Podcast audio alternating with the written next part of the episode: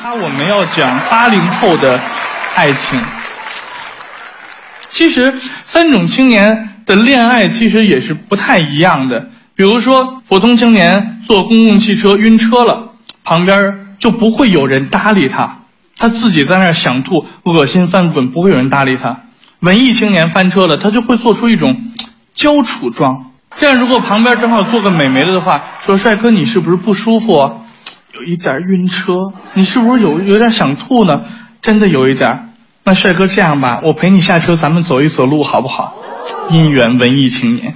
后来这个事情被一个特二青年看到了，他觉得这样真的很有效。OK，我要把它学起来。于是就到车上，本身他也并不晕车，但是又要装成晕车的样子。旁边坐一个美女，他坐在那儿。嗯啊，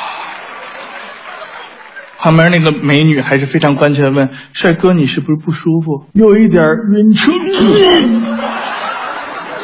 那你是不是想吐？啊？真的有一点想吐。”于是旁边那个美女就坐到其他地方去了。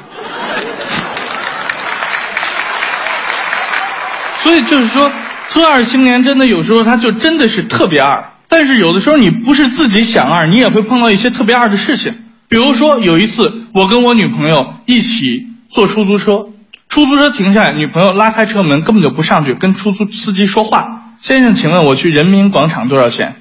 嗯，起步价嘛。哦，好。如果两个人一起坐呢？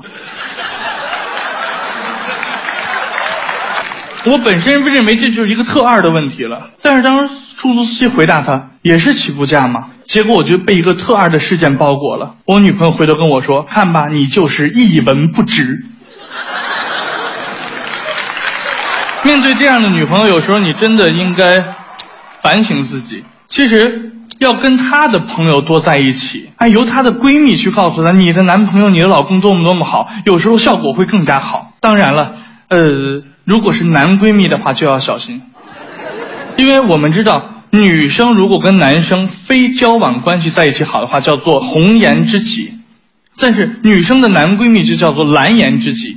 其实红颜知己真的没有什么，蓝颜知己这问题很大。我们一定想明白这样一件事情：当他们俩如果有一些黄色的想法的时候，黄色加两蓝色到一起，哥们儿你就绿了。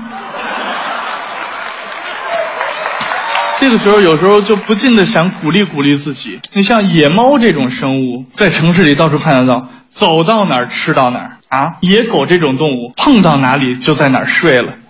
所以有时候我真的想让自己做个野男人呢。